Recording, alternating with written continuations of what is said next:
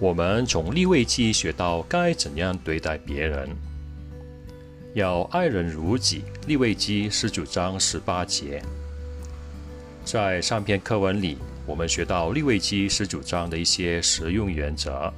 例如，在利未记十九章三节，耶和华吩咐以色列人要尊敬父母。今天我们也该运用同样的原则，好好照顾父母在身体。感情和心灵方面的需要。同一节经文也强调遵守安息日的重要性。虽然基督徒不用守安息日，但还是应该经常安排时间来崇拜上帝。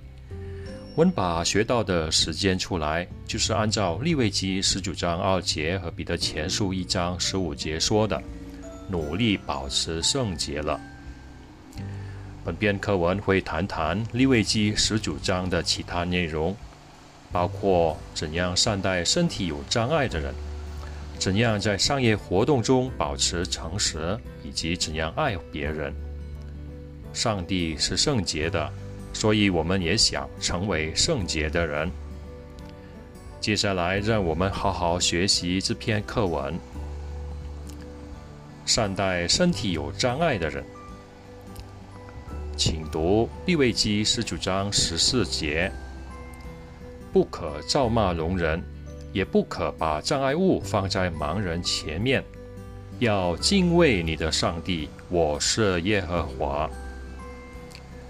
耶和华要求他的子民善待身体有障碍的人，例如，他吩咐以色列人不可咒骂聋人，这意味着不该威胁聋人。或对他们说恶毒的话，这样做非常恶劣，因为聋人什么都听不到，没办法维护自己。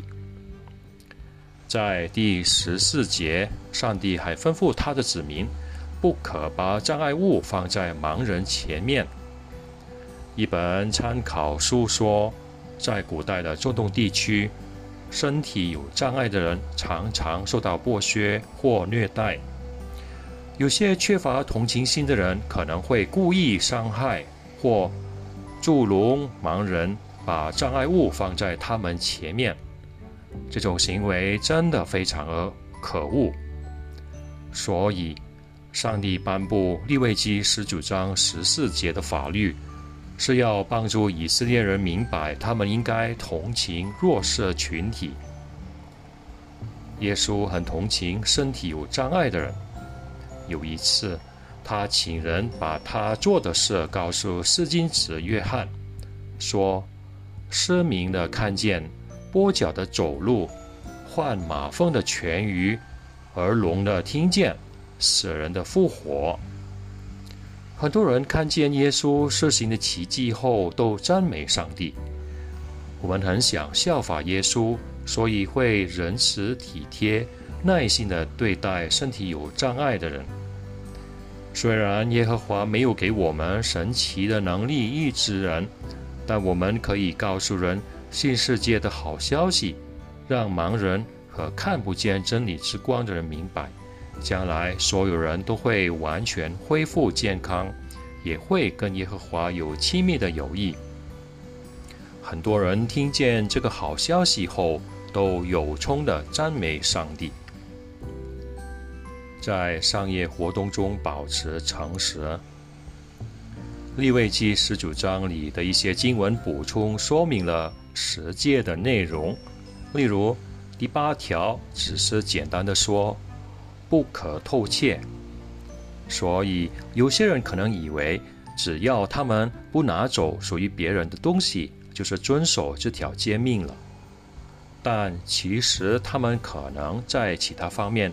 违反了这条诫命。比如说，一个商人可能觉得自己从来没有拿过别人的东西，所以肯定没有偷窃。但他在做生意方面又怎么样呢？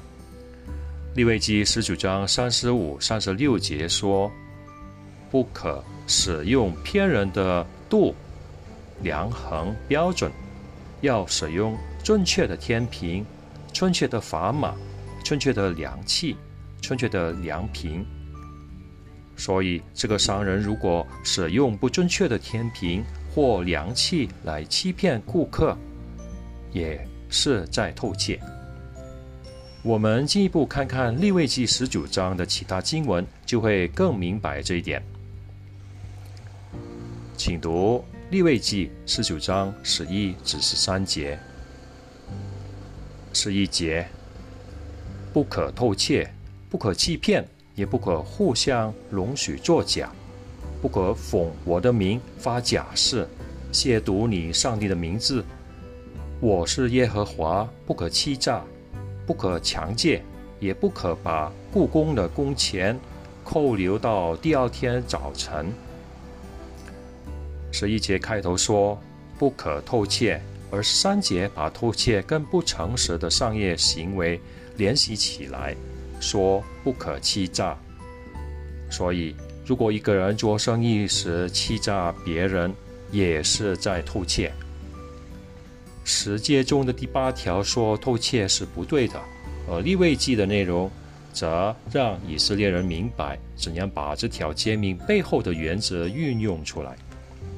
我们也应该认真的想想耶和华对于欺诈和偷窃的看法。我们可以问问自己：读过利未记十九章十一至十三节后，我看出自己在生活中，尤其是在做生意或工作时，有需要改变的地方吗？雇佣别人工作的基督徒还要留意另一方面。利未记十九章十三节说：“不可把雇工的工钱扣留到第二天早晨。”古代以色列是农业社会，故宫的工钱需要当天结算。耶和华说，他是穷人，需要工钱来维持生活。雇主如果拖欠工资，故宫和他的家人当天就要挨饿了。今天很多人的工资不是按天结算，而是按月。或者一个月两次结算的，但逆位记十九章十三节的原则还是很值得我们留意。有些雇主会剥削员工，给他们很低的工资，因为这些员工也许别无选择，只能为他工作。这种做法其实相当于扣留雇工的工钱，基督徒绝不该这么做。接下来，让我们看看还可以从利未记十九章学到什么。爱人如己。我们可以从利未记十九章十七、十八节看出，上帝不仅要求我们不伤害别人，还吩咐我们要爱人如己。如果我们想让上帝高兴，就一定要这么做。耶稣也强调了利未记十九章十八节的重要性。有一次，一个法利赛派的人问他：“法典中哪一条诫命是最大的呢？”耶稣说：“最大、最重要的诫命，就是要全心全意用全部生命爱耶和华。”然后他引用了利未记十九章十八节的经文，说：“其次的也类似。”就是要爱人如己。向人表现爱心的方式有很多，我们可以从利未记十九章学到其中一些方法。我们对别人表现爱心的一个方法是按照利未记十九章十八节的劝勉去做。经文说：“不可报复，也不可对人怀恨在心。”有些人对自己的同事、同学、亲戚或家人怀恨在心，甚至很多年都怨愤难平。越是的十个同父异母的啊哥哥，就曾经这样对他，甚至下手害他。但越是没有以恶报恶，当他有能力报复时，他选择了宽恕。越是没有怀恨在心，他的做法跟利未记十九章十八节一致；越是没有记恨或报复哥哥，反而原谅了他们，为今天的基督徒立下了很好的榜样。我们想让耶和华高兴，就要向约瑟学习。我们也可以从耶稣的啊模范祷告看出，应该宽恕得罪我们的人。使徒保罗也曾经勉基督徒说：“亲爱的朋友，不要自己报复。”他还说：“无论谁有理由对人不满，都要继续彼此包容，彼此甘心宽恕。”耶和华的原则是不会改变的，所以我们应该按照立位记十主章十八节背后的原则去做。被人冒犯的感觉跟实际的伤口类似，有些很轻微，有些很严重。举个例，我们打开信封时不小心割伤了手指，虽然很疼，但很快就好了。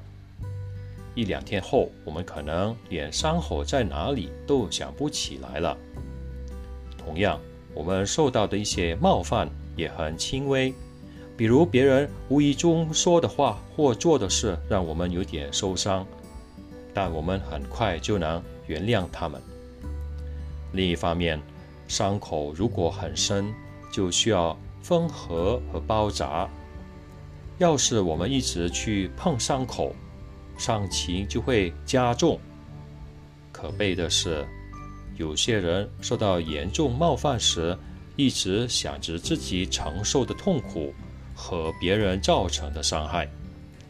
他们这样做就好像一直碰伤口一样，只会让自己更痛苦。其实，按照利未记十九章十八节的吩咐去做，不是好得多吗？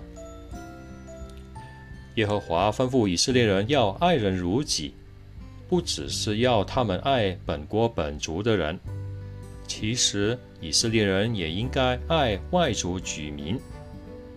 利未记十九章三十三、三十四节就清楚说明了这一点。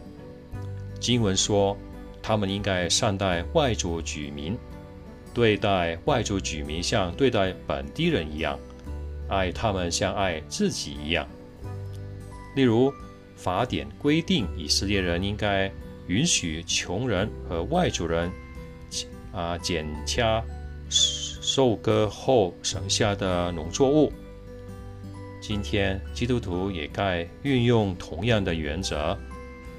世界各地有很多移民，也许在我们的地区就有不少。无论他们是什么性别或年龄。我们都应该尊重他们。利未记十九章没有提到的一件重要的工作。利未记十九章二节和彼得前书一章十五节都啊劝上帝的子民要保持圣洁，但利未记十九章帮助我们明白可以具体怎么做。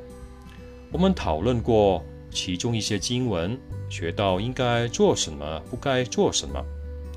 我们也可以从希腊语经卷看出，耶和华希望我们继续按照这些法律背后的原则去做。不过，使徒彼得还提到另外一件重要的事：我们会参与各种形式的崇拜活动，也会努力对人行善。不过，彼得特别鼓励基督徒做一件重要的工作。他劝诫弟兄姐妹要在一切行为上圣洁之前，先说：“你们要振作精神，准备行动。”什么行动呢？彼得说：“有希望去天上的基督徒应该宣扬上帝的美德。”其实，今天所有基督徒都有幸参与这件最重要，也是最能为人带来。益处的工作。我们作为耶和华圣洁的子民，能经常热心参与传道教人的工作，实在是很大的荣幸。只要我们努力把利未记十九章中的原则运用出来，就能证明自己爱上帝，也爱别人。我们这样做，就是努力在一切行为上圣洁了。